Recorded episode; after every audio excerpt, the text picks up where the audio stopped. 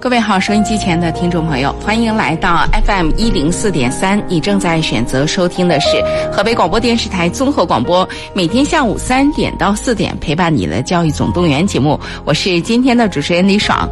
这一周的节目呢，我们相对比较轻松，跟大家谈到的都是怎么讲呢？如果是。学生的话，对于呃学生而言，我们这一周基本上谈论的都是这个课外活动的部分哈。昨天呢，我们谈到了孩子们的儿童英语阅读的话题，那么针对的呢，差不多是学龄前一直到学龄小学段的孩子吧。今天我们开始一个新的话题，呃，这个话题呢，其实我觉得现在啊，越来越多的爸爸妈妈。会越来越关注，呃，为什么呢？因为现在的孩子们，虽然我们说小朋友们都挺好动的，但是其实现在的小朋友活动空间挺少的。呃，除了这个正常的一些城市的绿地，还有小区的这个公园之外呢，孩子们似乎并没有什么特别多的可供孩子们跑跑跳跳、玩玩水的自然环境。所以呢，这就造成了一个挺大的麻烦，就是我们今天的孩子啊，他们的这个运动能力啊，讲真心话，机会发展运动能力的机会有点少啊。孩子成长的环境当中呢，似乎没有给孩子充足的让孩子能够发展自己的运动机能的机会。不过，我们向来是有办法的啊。最近一段时间呢，我们会发现。全国范围内都是这样，这个儿童的这个运动项目哈，越来越多了，啊，从这个最早的。呃，我们说这个早教机构，我们也曾经请过，到我们今天请到的这个呃少儿部分的，尤其是学龄前部分的孩子们的这个体能训练，到呃七岁以后的各个项目的，包括我们曾经请过这个像武术啊啊还还有击剑呐等等等等这些项目的哈，我们会发现家长越来越关注有关这个孩子的这个体能运动这个方面。的发展，那么今天呢，我要特别给大家介绍的就是我们今天啊要为大家邀请到的嘉宾呢，要专门给大家讲一讲，呃，三到六七岁这个年龄段的孩子啊，他们应该发展一些什么样的体能啊？那么。呃，如果在石家庄的听众朋友呢，其实，在随着这个我们的这个疫情警报降低等级，呃，也随着我们小学一到三年级的这个复学呢，呃，大多数的这个呃培训机构逐渐的也要正常开放了。正常开放之后呢，大家还可以去看看啊，可以这个了解了解。那么今天我们也为大家邀请到的是河北立丰。超越呃体育文化发展有限公司儿童运动项目的负责人，呃，他们有一家这个儿童运动馆，那么是叫超越兔家熊儿童运动馆。今天我们请到的是馆长珍珍老师，一会儿啊，我们请珍珍老师来给大家专门来介绍介绍他们的这个兔家熊儿童运动馆，呃，以及在这馆里呃快乐学习习呃快乐运动的小朋友会进行一些。什么样的运动娱乐和运动训练？也欢迎大家来到我们的节目来关注我们今天的话题。好，我们先来认识一下我们今天请到的嘉宾，呃，这个我们河北立丰超越体育文化发展有限公司儿童运动项目负责人，超越兔家熊儿童运动馆馆长珍珍老师，珍老师好。主持人好，然后各位听众朋友们，大家下午好，我是珍珍，珍珍老师。哎，其实我们一说到超越健身啊，就是，呃，省会石家庄的朋友还蛮了解的，因为呃布的点儿特别多，基本上每一个区域当中都能找到一家超越健身，呃，已经是就是很成熟的一个成人的这个呃运动健身的这么一个呃一个一个这个文化发展公司了哈。呃，儿童这一块儿。是啥时候开始做的？我还真不知道在哪儿啊。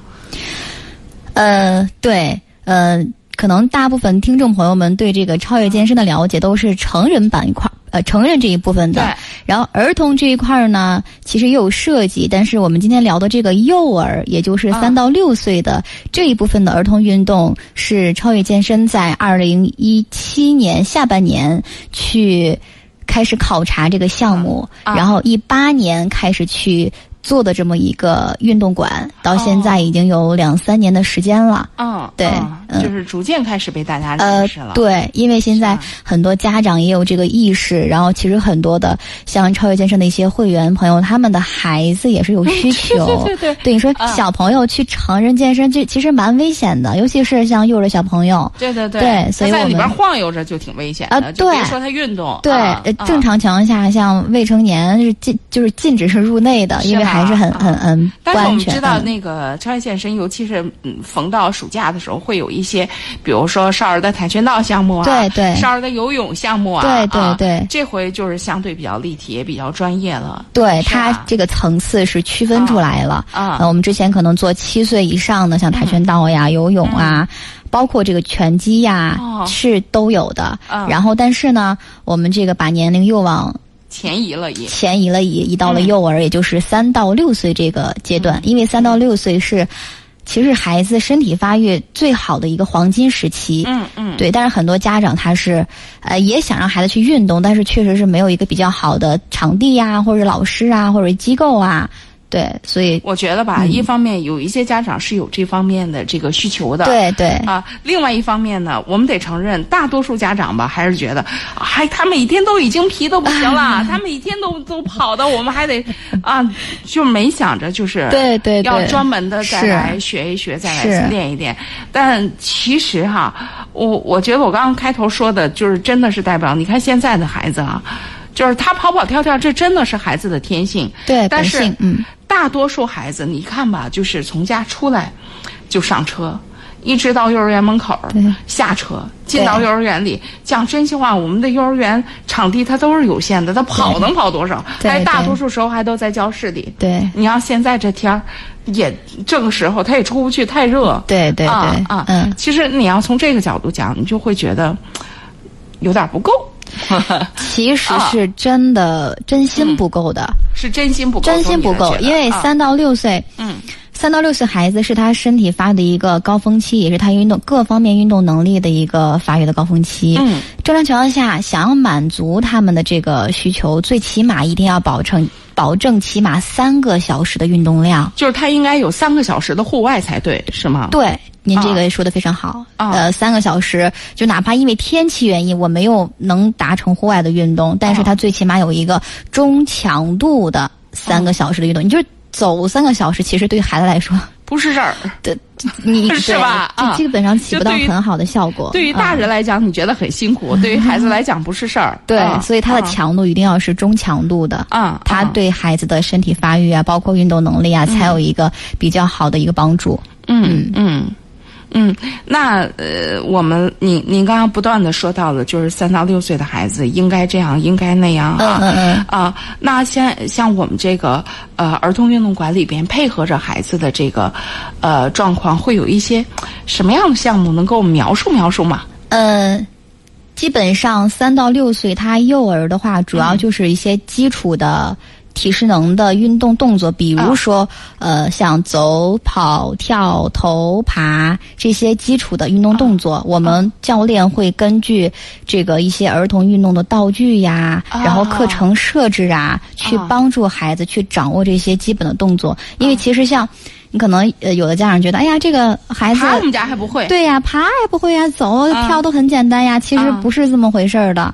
你比如说在跳跃的，就我们拿跳举例子吧，在跳的时候，可能有的孩子他上过这种专业运动课训练，他都知道他在高空，当然不是多多么高啊，就是一个适当的距离，他在往下跳的时候，他的知他知道他的这个。核心是要收紧的，他知道他脚落地的时候不是像大象一样咚这样就跳下去，而是真有小孩这样跳，那其实看见过。不好的，对他的这个脚踝呀、膝盖其实损伤很大。啊，对，但是，呃，如果这个高度不是特别高的话，可能还损伤小点儿。如果但凡真的很高，对孩子来说其实危险系数也蛮大的。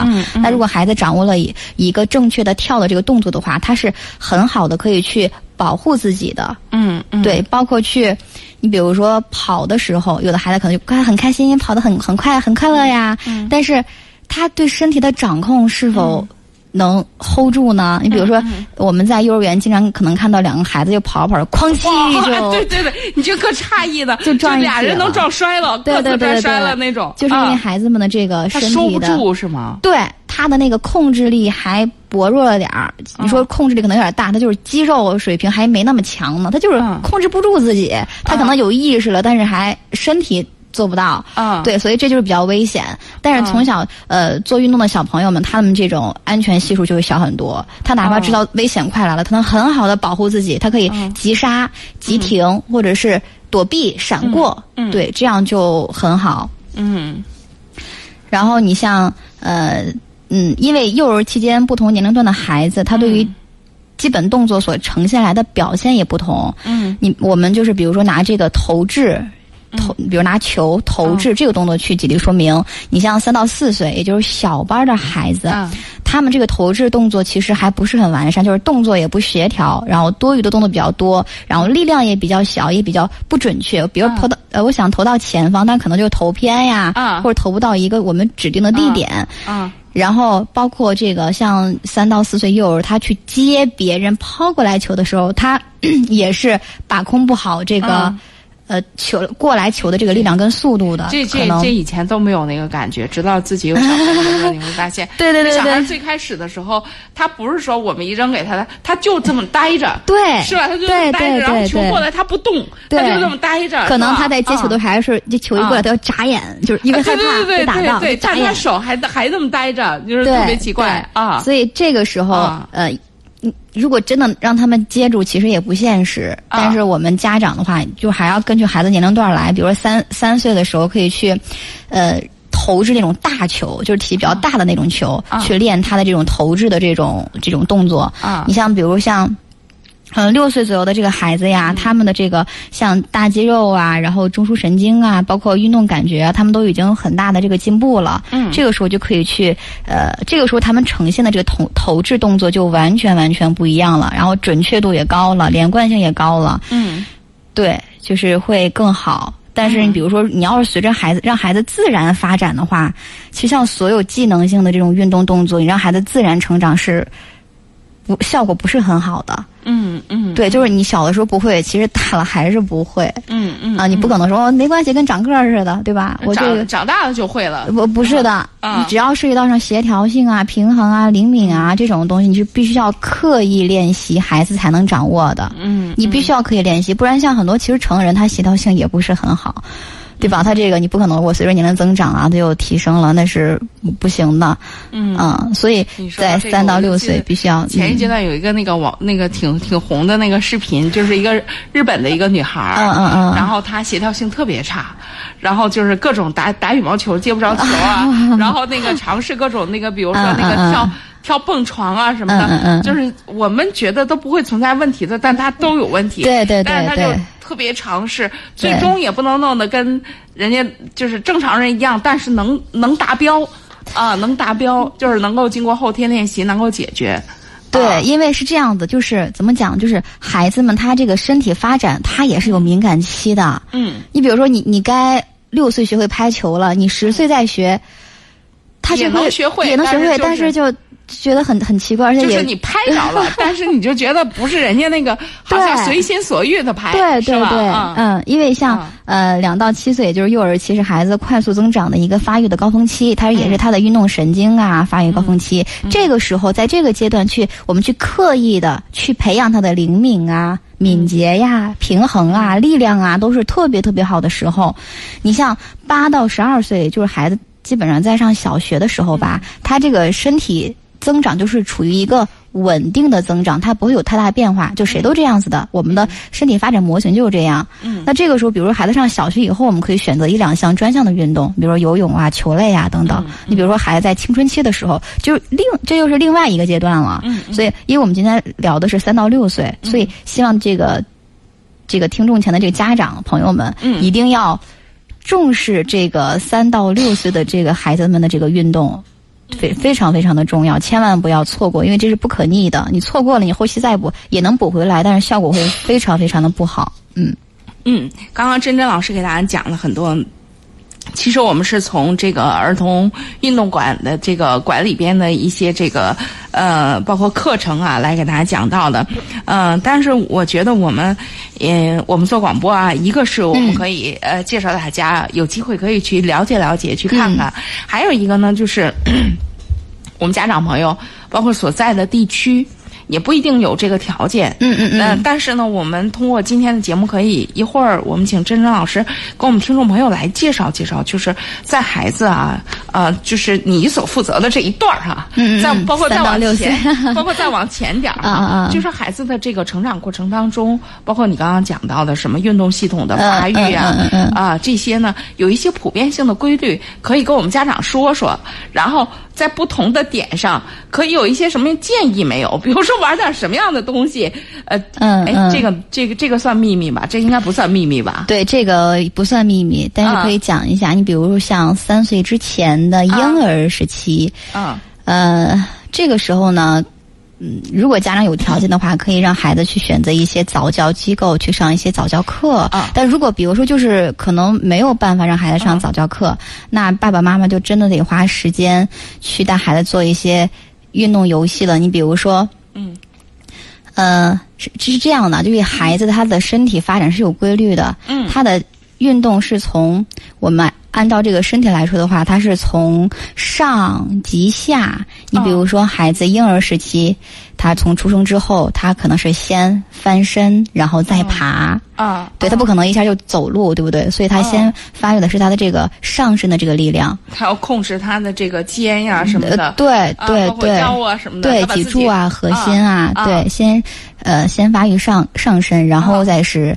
然后就出溜到底下了，对，到下肢开始 爬呀，对，站，开始爬，开始站啊。然后他的这个呃肢体呢是先发展这个大肌肉，比如说他这个核心力量呀，然后这个上肢，然后下肢，然后再到手指，再到脚趾，再去以远端远端的这个再再去发育。所以在家的孩子，如果三岁之前的话，我们可以做一些，比如说球类的游戏，嗯。对吧？爸爸妈妈扔给孩子，孩子扔给爸爸妈妈，或者可以去我们去投掷，嗯，包括去呃，爸爸妈妈可以抱着孩子这样去上下浮动，但不要太大，就给他一个失重感，还是很好的。啊，包括跟孩子一起去，比如在家里有一个小赛跑，嗯啊，当然在安全的前提下，嗯，包括一些障碍的跳，嗯，三岁之前就可以，呃呃。你可以原地跳也可以，其实对对对对对。两岁以后可以可以双腿起跳。对对对对对啊！然后包括其实三岁之前最好的还让他们多爬。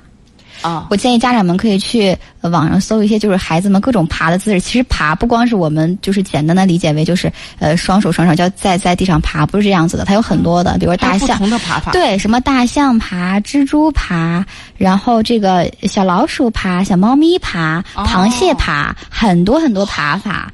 螃蟹爬最能理解，就是说的竖着爬还能横着爬。对对对对对，包括肚皮朝上的这种爬法，其实爬的方式非常多。呃，三岁之前的孩子爬的越多，他的协调性就会越好。如果家长不让孩子爬，这是一个非常非常错误的决定啊，在相当于在扼杀孩子的一些天性啊。对，在保证孩子安全的条件下，让孩子去多爬，这是非常非常棒的。嗯嗯，这是三岁之前。那么三到六岁的孩子呢？那么运动量就可以多一些了啊，比如去我们可以去攀岩啊，当然攀岩家里可能嗯，比如说爬到就从呃从沙发上爬到地下啊，或者是比如说我我爬，这么说我明白了，对，爬台阶儿。我比如我家里住四楼，我从一楼我走到四楼去，我就尽量不坐电梯。如果你比如说我们家住的很高的话，那我可那我能不能也是爬到三楼？我从三楼再坐上去？啊，就是爬台阶，其实对于孩子是一个很好的一个锻炼的方式。啊，就是能不坐电梯咱就不坐电梯。啊，包括比如在小区遛弯的时候，我能走我就不坐车。啊，对，要给孩子充分的这种走跑。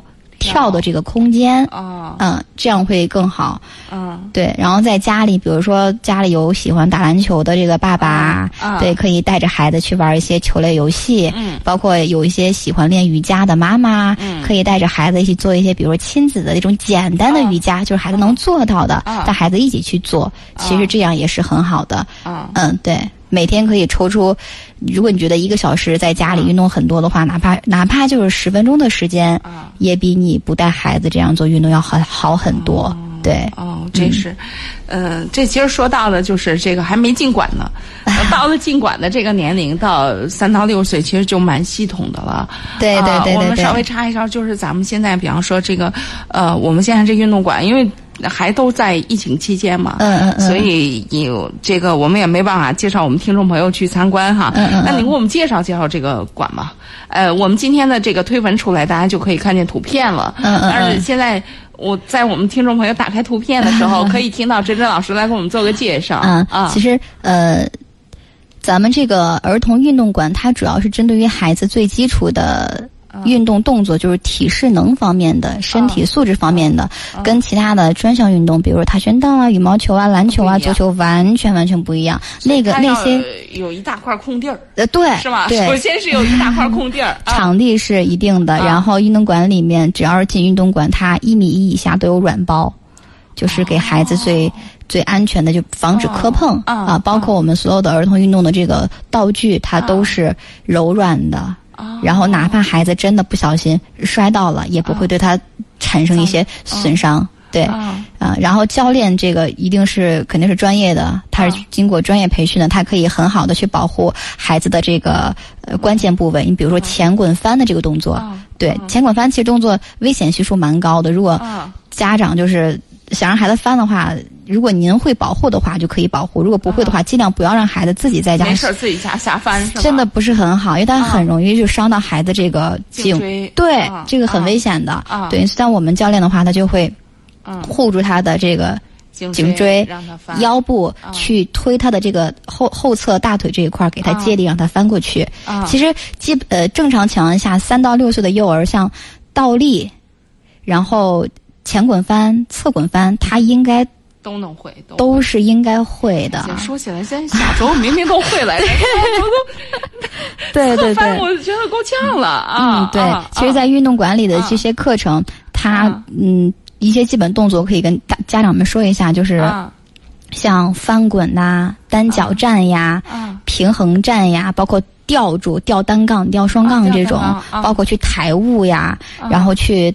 倒立呀，会跑啊，会停住啊，蹦跳、跳跃、跨越呀，攀岩呐，然后这个钻呀、跨呀、滑呀、踢呀、打呀，这种东西，就是孩子们可能在生活当中都能用到的这些动作，我们去给他做训练。哦，嗯，哎，小孩们会喜欢吗？非常喜欢，因为我们上课不是那种。呃，很很严肃的，很严厉的。我们是结合了儿童心理发展，包括他的身体发展，我们把它弄成剧情的方式去给孩子上课。弄成剧情。对，比如说，好，呃，小朋友们，今天我们要去救小白兔。我们这是要干嘛呢？呃，比如说，呃，救小白兔，我们在教练会在这个课程的中间会设置几个，比如说比较高的这个栏架，让他们跳过去。好，我们现在要。变成小白兔的样子去双脚跳跃小栏架，这是呃在练他的跳，然后跳到教练指定的位置，然后我们去拿一个胡萝卜，其实胡萝卜也是这个道具，让他们拿过来，然后放到小呃呃呃小兔子家里，然后我们就成功了一次挑战，呃包括什么去扮演这个《西游记》打妖怪呀、打怪兽啊，然后去扮演什么奥特曼呀，然后去去爬火山呀，什么救小兔子、小熊啊等等等等。对他每节课都会设置情景，让孩子们去沉浸在其中，在很开心的去运动。那你们这是本身有一套专门的教程，对操作的还是怎样？像嗯，我们运动馆的品牌叫兔家熊儿童运动馆，它上来就念 念错了，这兔什么叫兔十熊？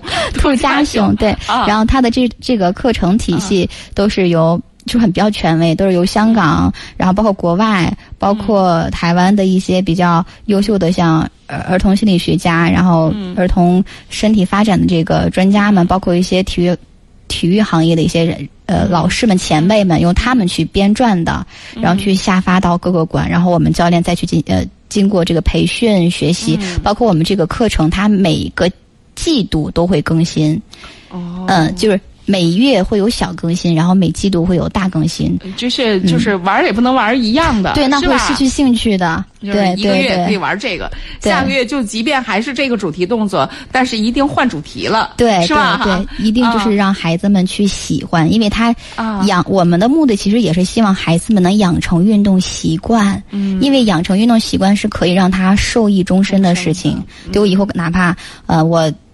疲惫了，我可能去跑会儿步。我不是说躺在家里玩手机，当然这个 当然因为这个可能每个年代的人生活方式不一样啊。但我还是希望以后的孩子们是把运动当成生活吃喝拉撒睡一样。嗯，是这种的，我可能就是约朋友去去去健个身啊，这种养成运动习惯。如果一个人他从心底里就排斥运动的话，那其实这是一件比较可惜的事情。嗯嗯，因为运动可以让我们硬件提真的是提升很多很多，不管是小的幼儿啊、年轻的什么小学生啊，包括成人呀、青少年呀，包括呃中年呀、老年呀，还是要有运动习惯的。那么我们就从孩子们最容易养成习惯的三到六岁去给他。培养，这样他的习惯能更夯实。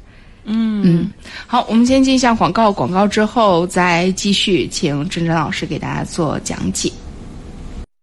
好，欢迎大家继续回来，这里是 FM 一零四点三河北广播电视台综合广播，每天下午三点到四点陪伴你的教育总动员节目，我是今天的主持人李爽。今天我们为大家邀请的是超越体育文化发展有限公司超越兔家巡儿童运动馆的馆长甄甄老师来到我们节目，来给大家介绍有关儿童体能运动方面的这个话题啊。刚刚啊，我们讲到了，就是呃，在呃这个运动馆当。当中啊，孩子们将可以呃发展的一些运动，将可以由教练老师带着孩子们玩的一些体能游戏。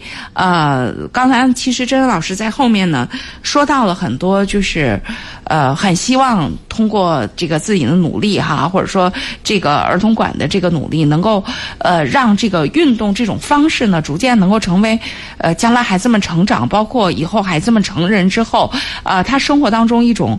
很重要的这种生活方式哈，哎，这个运动馆是一八年，现在也三年的时间了，呃，哎，我我我好奇插个别的，嗯，呃，珍珍老师，你就是是怎么走到这条路上来的？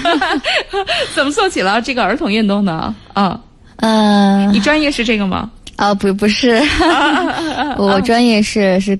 跟跟您是同行，我我也是学这个播音主持的，所以今天来到直播间就对了。对对对，然后是因为什么？也是偶然之间接触到了这个行业，因为其实，在做这之前，我也不太清楚，原来孩子还是需要进行这种专业的这种运动的。因为在我的人当中，也是觉得，哎呦，就玩就好了嘛，但是跑去呗，对，跑去呗。但其实发现。嗯，真的不是这个样子，嗯，真的不是这样。就孩子真的要要进行一些比较专业的、系统的这样一些运动的训练。为什么呢？因为其实它的好处非常非常非常多。所以，所以后来就是，当你真的进入到这个行业当中，应该应该也。就是去专门的学习去培训，对对吧？对对对。啊，嗯，然后一学发现比播音主持好玩多了，是不是？也也也不是这么讲啊啊，只是说这个每个行业都很好，但是这个行业呢，是我发现它它是很多，因为怎么讲，就是现在很多家长会让孩子其实去学一些播音主持啊、口才课呀，其实家长对培养孩子这个语言表达能力方面，他是有一已经有一定认知度了，但是这个儿童运动方面，其实。呃，对于家长认知这一块还是比较薄弱的，但是他真的真的真的非常好。来来来，我们说说，真的真的真的非常好，至少要说三个好的地方。第一个 真的好是什么？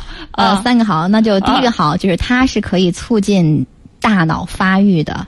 促进大脑发育。对，嗯，哈佛医哈佛大学医学院副教授有一本书叫《运动改造大脑》，它里面这本书是是去年还是前年的畅销书？对，像樊登读书会他们也也讲过这一期，专门讲这一期，就是，嗯其实家长想让孩子学习好，除了这种软件上的提升，比如说我我去上一些培训课呀、文化班啊，除了这个软件的。这个这个体重之外，孩子的硬件其实非常重要。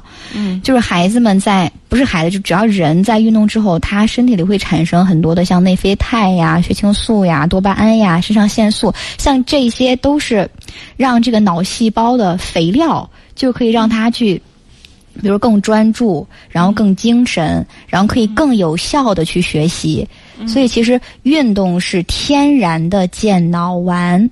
你想让孩子写作业写快一点儿，你想让孩子学知识可能学的更扎实一点儿，就是上课的时候不至于老犯困，怎么办？去让他运动吧。早晨起床跟爸爸妈妈跑一圈，或者写作业之前运动运动，对学习都非常非常的有帮助。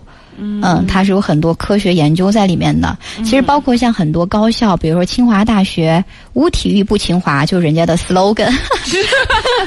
对，就是包括很多的咱们国内的一些名校、高校，都是对这个好学生，就是你的体育一定要重要的。哎呀，我跟你讲，后来就是你真的会会发现，就是这个。就这个学霸哈，就特现在特别少那种就只学习好，你会发现学霸连跳绳跳都是最多的。反正真的是对学霸这个运运动方面，他不可能说是最差的，他一定是在某一方面是有优势的。方面，你像你比方说像我们这个年龄，你会发现，就是你比方说有些像我们这个年龄专门搞体育的人，嗯嗯嗯，呃，尤其是好多运动员，你看他可能文化课小时候耽误了很多，他都没怎么学，然后。有时候就是从家长那个角度，从成人角度，你也挺担心，说将来他可干什么？嗯嗯。后来你发现，其实什么都不愁，就是他们的，就是就是从小就专注这个体育的这些孩子，呃，第一，所有这些孩子你会发现，成人之后，他性格好，他老能打成一片，然后呢，就好像他学什么。就是他不学是不学，他要学起来还挺快的。对，这个就那个主持人又带出了第二个就优点了，就是他们的对于就是运动对于孩子一个性格的培养。嗯，呃，性格方面怎么讲？就是我们是真的有真实案例的。你比如说，有的像三岁、四岁，就是这种小朋友们，然后他很黏妈妈呀，很内向啊，然后不是很聚团儿啊，这种。我们是遇到遇到过很多这样的小朋友，其实，呃，原因其实有很多种啊。但是通过运动这个训练的话，可以让孩子变得非常的自信。为什么？因为其实像这个李玫瑾教授也说过，说胆小的孩子就一点缺练，就是他肌肉有力量了，他就会有控制感，他就会越来越自信。他越没有力量，他身上长的都是那种比较蟹肉啊。你比如父母天天教育他勇敢，其实是没有用的。就他硬件儿他是不达标的。嗯。所以我们身体强壮很重要。天天说就是有有些家长很那个什么，就是我们会发现，就是挨欺负的小朋友有些共性的东西。呃啊，对，是吧？对。然后有些家长在那叫叫说他打你你就打回去，其实不是那么回事儿。他对最关键就在于他。如果没有就是真人老师所说的硬件的话，他打不回去。他能知道我就是打不过他，我可能还了手，我就更备受欺负，那我就不还了呗。对，别人打我就在旁边，我就其实这样的话对孩子性格非常不好，他可能就变得越来越内向、嗯敏感。而且这个事儿还不是呃一天两天能完成对，不是的，不是的，对。啊啊，他是需要一个一个周期、一个时间、一个阶段。我们相当于就是从。呃，不能说恶性循环，但也差不多，就变成一个对，一定要马上发现这种情况，就不要再给他什么，哎，让他没没没关系，长大就会不是的，长大他也不会，他可能会更严重。嗯，所以如果家长发现了，您家孩子，比如就是性格非常的易怒，或者暴躁，或者动不动就是自自己累呀，或者要不就是很腼腆，特别爱哭，然后这种情况就。家长一定要重视了，这种时候有就会出问题了。对对对，其实就以前呢，会觉得你像三四岁的小孩儿，就算是跟他讲说。有些有些这个大人过来人就是说，哎呀，让孩子练练体育，可是没有什么可选择的，因为不论学什么项目，好像都有点早。对对对对对。所以现在这种体能馆其实是解决了这个问题，对对对。其实三四岁的时候，真是一个性格发展的雏形。对对。我们能够大约看，能够看得到这个孩子一辈子，他可能在什么问题上，在性格上可能会困扰到他。对啊，对，其实体育的话，运动的话，也也其实很能帮助孩子去养成这个抗挫能力。嗯，这个很重要。比如说小的时候，我们在运动课程当中，比如说跑的时候不小心摔倒，啪叽，可能有的孩子就哇哭的撕心。其实没有什么事情啊，但是他就没有什么事情，被自己吓到了，就哇 开始吓到了啊。但有的孩子呢，就可能就没事儿啊。对，其实。这个就是我们通过运动去一点点让他的抗挫能力越来越强，啊就哪怕真的不小心，我比如说擦伤皮了，没关系，我我可以处理一下，我可以再坚持。啊因为像坚持跟抗挫能力，对现代来现代人来说其实非常非常的重要，因为压力也是一直有的，他会越来越多。那我们怎么去？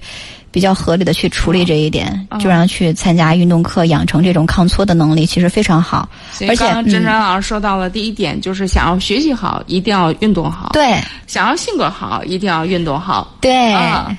然后呃，对性格好了，像一些什么抑郁症啊、什么自闭症啊，也会有。哎，你是这个，对。其实成人也是一样的。对的。就是那个抑郁症，呃，包括我们之前看到那个那个郑郑秀文，嗯抑郁症走出来有个重要的原因，就是因为他家人陪他运动嘛。其实，啊。嗯、我我我身边也是有啊。这种抑郁症的这个啊。朋友哈。啊。然后，其实医生，包括他们去看医生的话，医生也也给到他的第一个建议就是说，你运动，尝试运动嘛，因为其实所有的抗抑郁的药都对身体对人身体都是有伤害的，它只是帮你能帮你暂暂时这个控制一下，但是你真的想治根儿的话，还是需要你身体。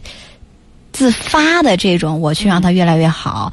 所以运动这个，如果爱运动的孩子，他是不可能有抑郁症的，他也不可能性格上是很那种脆弱呀、敏感呐、这种情况发生的。嗯所以这个呃，想让孩子性格好，运动绝对绝对是很好的选择。嗯然后这第二点，你像第三点的话，就是我们所说的一个团队协作。嗯嗯嗯，因为像很多妈妈也是比较在乎孩子们这个人际交往的，对吧？但是我们一说像什么运动比赛呀、运动呃运动会呀，其实这个团队意识马上就上来了。嗯。啊，因为运动的时候，它不仅是身体上，我我在在在在努力，我在流流流汗啊，然后我这种团队协协作上，你比如说像我们呃在上运动课的时候，我们两个或三个小朋友共同把一个比较重的物体搬起来，我们共同把它搬到教练指定的位置上，嗯嗯。对，或者我们共同站到一个板子上，嗯然后把另一个就是把另一个板子移到其他的地方，这个都是需要孩子们去沟通、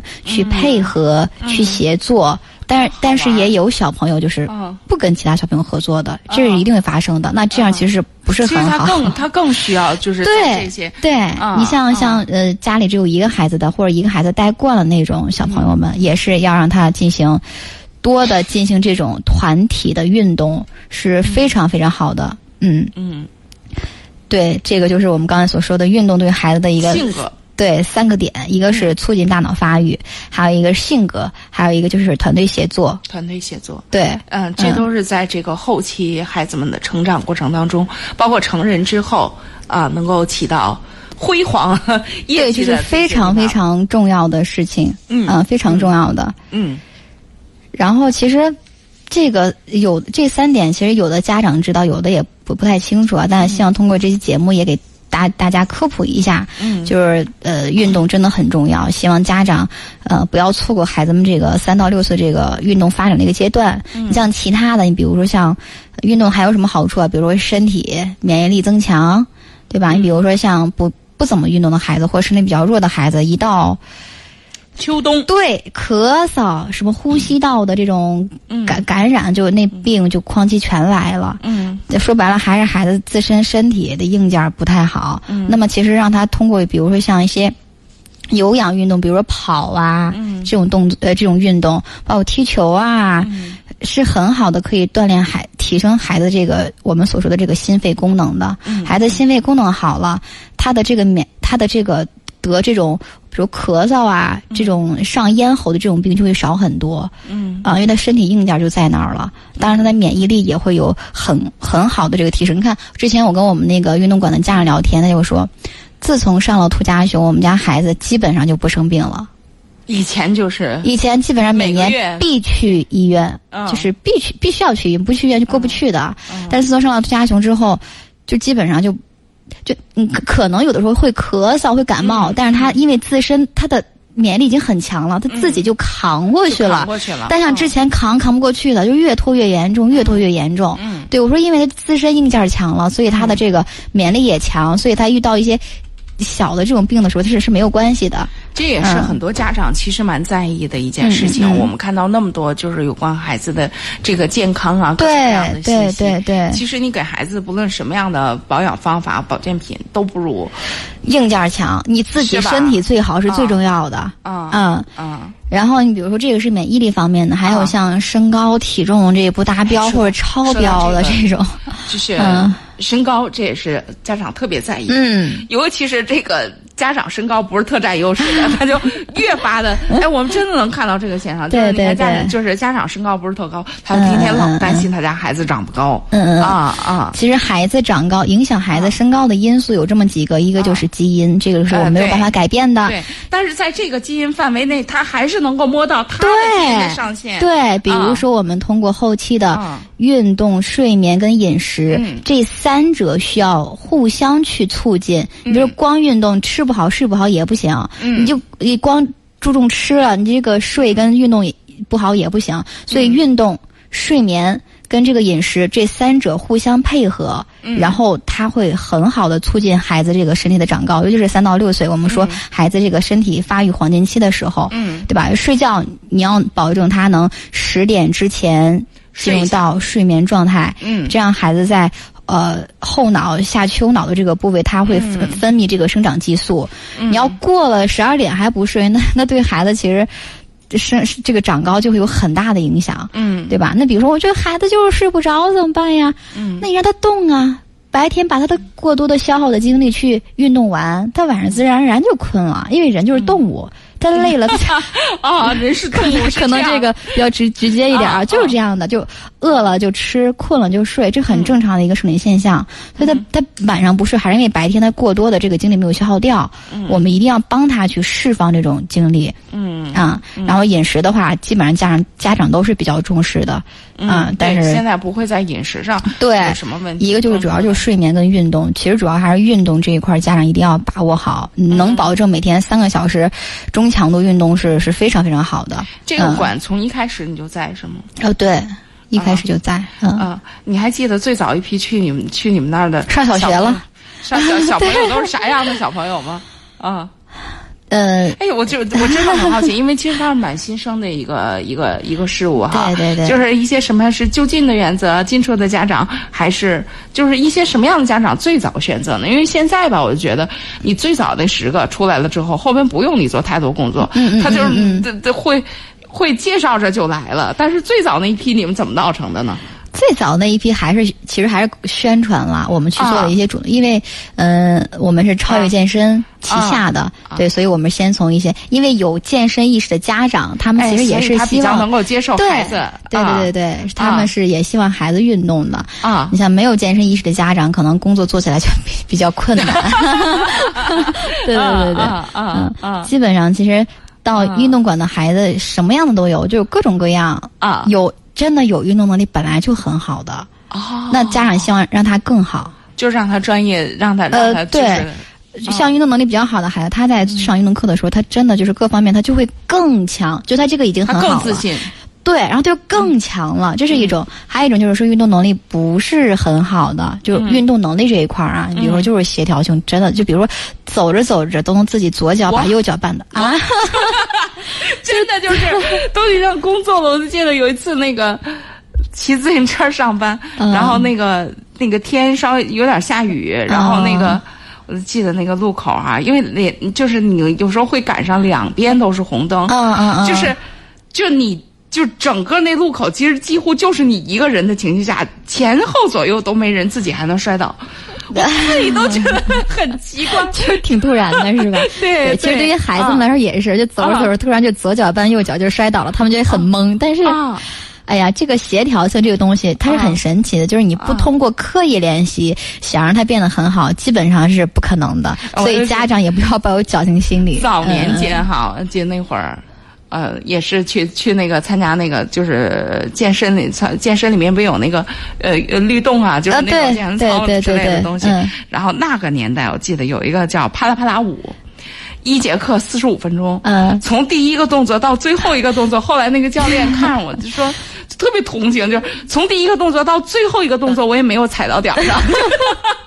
对，协调性不好，确实是啊，就真的挺硬伤的啊。因为其实我们，嗯，其实大部分运动都是跟协调相关的，所以如果一个人的协调性不好，基本上他还损失蛮大的，只能这么讲。就是很多，我就给你再举个例子，就是。嗯，每年我们经常会有一些演出啊什么的，嗯嗯然后就是有一些演出，比如说朗诵啊，它舞台上有一些小造景，嗯嗯嗯。然后呢，比方说你需要从台阶上下来，嗯然后再穿上高跟鞋，我都会跟人那个导演商量，导演我能不能从侧台上上？比方我在那上，我特别紧张，就是你要穿着高跟鞋，你要在那个舞台上，你再嗯嗯你再嗯你再从台阶上下来，嗯。我就觉得我照顾不了那么多事儿，我在记着词儿，我说你让我从从侧台上，我比较安全，然后。人家所有人人都正常，我一定会一遍一遍会把我从舞台上在彩排的时候把我的路线走一遍，因为我老觉得要摔跟头，对，其实协调性不好，这个对孩子一些啊。以后的这个生活，包括工嗯工作当中，其实真的是有一定影响。你比如说啊。军训吧，大家都经历过，我？我真的也，我是从军训之后，我觉得这一关打开了。你要原来吧啊，它必然会影响性格，你知道？对对，因为就是它的影响性格是别人都做好，我怎么就怎么回事儿？什么情况啊？你就是啊做不好嘛，对对对你就是做不好嘛。然后我就嗯记得，从小的时候就是。向我就记得我自己是我要把向右转哈，这个拳头，嗯嗯嗯右手握成拳头，嗯向右转的时候就往拳头这边转，嗯你知道真的是这样的。然后就出现过人家全体都朝这边转，你一个人跟人所有人都 反着 对，还还是会有尴尬的情况发生的。对，啊这这就是协调性不好，啊这个只能。不过说实话，就是您再练也行，但是真的太难改 过来了。特别难，已已经嗯过了那个呃最佳的调整时期了对，所以所以所以希望这个呃收音机前的家长朋友们千万不要让孩子造成这么一个遗憾吧，真的只能说是遗憾了。嗯。啊，我们现在其实呃各方面都在进步，而且就说括你家长的教育观念，还是希望能能看重这个，嗯，就是大家，就是你就说到这个，就是其实大动作，其实某种程度上，大动作它翻过来还会影响经济动作的发展。一定会的，是吧？啊，一定会的。然后你看，我做这个播音主持，我就始终有一个不合格的东西，就是你比方说，你像你们原来也嗯嗯嗯。也会练各种绕口令，对对对对对对对，绝对是硬伤，那个 就是太费劲了，就是你舌头的灵活灵活性不够啊哎，怎么讲？就是因为啊它身体它是一个整体，它是啊互相作用的。啊！然后，如果协调性不是很好的话，你你其他的真的是会受影响。它不可能说你单独单个来，我那个就好，不不太这现实。这一路上会遇嗯到特别多的问题，对写字慢。对。呃，是吧？对，一定会的。因为嗯，你要这么说的时候，我就能把我所有的这成长过程当中的这种这种嗯因此而造成的伤痛，嗯人说有那么慢吗？我说真的有，高考那张卷我都没有答完，就就真的是这样子，它是是有嗯真实的伤痛的。啊，对对啊，所所以所以这个真的需要家家长去重视。其实三到六岁，你让他学太多的知识啊，或者什么，其实没有必要。像三到六岁的孩子，最应该做的就是促进身体生长发育，他的发展速度啊、灵敏啊、力量、平衡、耐力啊等身体素质，然后去教会和改进孩子的走跑、跳投啊等基本动作。然后其次呢，就是培养他的一些勇敢、果断、机敏、灵活、积极向上的这种。团结友爱的优良品质，我觉得这个是应该在三到六岁去掌握的。这样他步入小学的时候，其实他会更适应的更快，他也会学得更快。家长的一些焦虑跟矛盾反而会减少。所以我觉得在呃幼儿时期，家长的这个培养的重点一定要拎清楚。哎，哎，我忽然想到嗯嗯芝芝嗯老师，嗯，哎，以后有有没有可能给我们我们听众朋友一些福利，比如说一些课程体验券儿啥的，可以让我们可以可以。听众组着团儿，可以到那可以，没问题，受感受，没问题。对，只要是三到啊。三到六岁的呃啊。小朋友都是可以去的，没有问题反正。等等等疫情过去之后可以可以可以，现在还是不太方便。嗯，啊，暑假暑假之后吧，我觉得。对对对啊，到时嗯。候给我们一些，比方说我们每个每每个星期的节目，我们有比方组个团儿嘛，可以没有问个团儿，然题。后。到嗯。到到到这个馆去玩玩，嗯。然后孩子们，我我可以的可以的。有有有需求的听众朋友也有机会可以去我们帮你们发发推广券。其实是这样，就是哪怕没有需求，比如这孩子运动能力已经很好了啊，你是这样，就是我们在给孩子上运动课之前，会给他做一个运动能力测试。啊对，我们有一个运动表格，呃，两个板块吧，一个是他的身高体重这一块，还有肌肉力量发育这个情况，这是用机器测的，韩国进口的一个机器，就是比较先进的。还有一个就是他的一个运动能力测试，就是测他现阶段的像灵敏、速度、敏捷、爆发，他是否是合格的。对，或者是呃，这个孩子，比如说他的平衡能力很好，但是协调性比较差，我们也家长也能很客观的知道这个孩子的身体发育现实真实情况到底是怎样的，而不是说去猜测我们的孩子可能是这样呀，可能这样呀。对，去哪怕去做一个这个运动能力测试，也都是非常非常好的。嗯，对。好，那我们今天差不多就到这儿了。我们要感谢听众朋友啊，啊，那我们今天的节目就到这儿了。感谢珍珍啊，那感谢听众朋友的收听，欢迎听众朋友在明天同一时间来继续关注我们的节目。明天啊，我们将说说有关孩子打游戏的事儿了。有没有什么呃比较好一点、成本也比较低一点的解决之路呢？明天我们请到有关的老师来节目当中跟大家做讲解。好，我们今天就到这儿，再会。